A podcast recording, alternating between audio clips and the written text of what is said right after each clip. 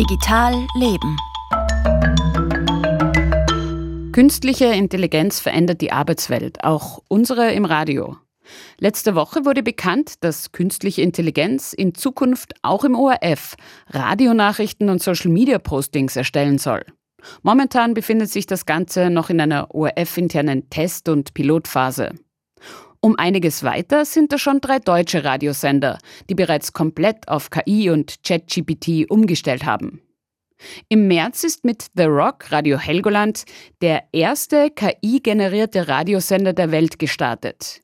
Im Juli folgte Absolute Radio AI der Antenne Deutschland. Und wenige Wochen darauf veröffentlichte der deutsche Privatradiosender Big FM den Kanal Big GPT, der von synthetischen Stimmen moderiert wird. Daniela Derntl hat für uns reingehört. Nur mit synthetischen Stimmen und KI-generierten Inhalten. AI-Generated Audio Experience für Deutschland. Das ist Big GPT. Hallo, liebe Community, ich bin Big Layla, eure KI-Moderatorin bei Big GPT.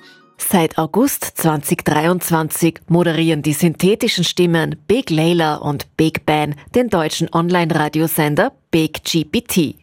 Der Name verrät schon, dass ChatGPT dabei eine wichtige Rolle spielt. Die künstliche Intelligenz ist für die Auswahl der Nachrichten, die Moderationen und die Musik verantwortlich, die sich wiederum aus den Charts von Spotify, YouTube, Shazam und TikTok zusammensetzt.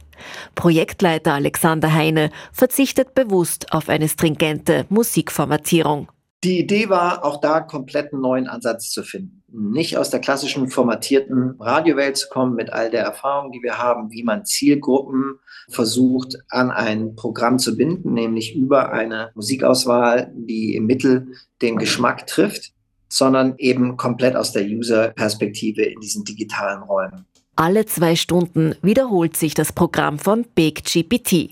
Mehr geht sich momentan noch nicht aus, denn die KI-generierten Inhalte werden in der Anfangszeit noch von Alexander Heine kontrolliert, damit keine Falschnachrichten on air gehen.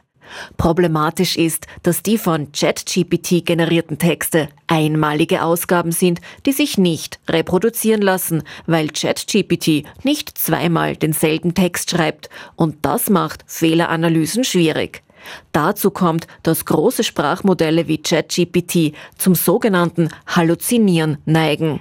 Wenn ChatGPT äh, keine solide Datenbasis hat, dann ist sie in der Lage, sich Dinge auszudenken. Also fragen Sie Begleiler nach dem nächsten Konzert von Helene Fischer in München es gibt keins, dann neigt sie im Zweifel dazu, sich einfach auszudenken, dass es doch eins geben müsste. Weil es wäre doch wahrscheinlich, dass Helene Fischer demnächst nochmal nach München kommt. Dann kriegen sie plötzlich ein Datum und dann rufen sie an und stellen fest, nee, das stimmt gar nicht. Also das ist tatsächlich was, das kann jeder, der selbst bei ChatGPT unterwegs ist, die Erfahrung kann er ganz schnell machen. Auf ChatGPT und Co. setzt auch das deutsche Online-Radio The Rock, Radio Helgoland.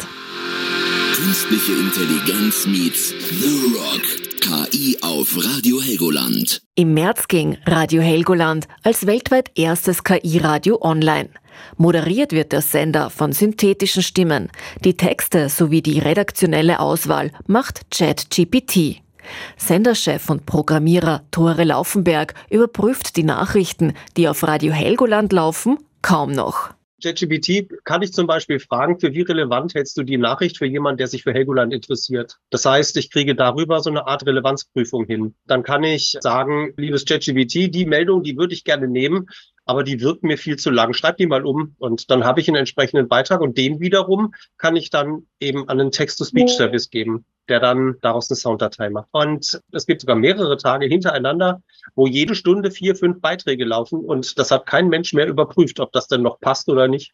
Nicht alles passt bei Radio Helgoland. Manche Nachrichten und Meldungen sind fragwürdig bis fehlerhaft.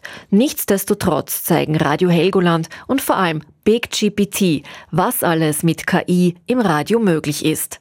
Die echte menschliche Ansprache ersetzt sie trotzdem nicht.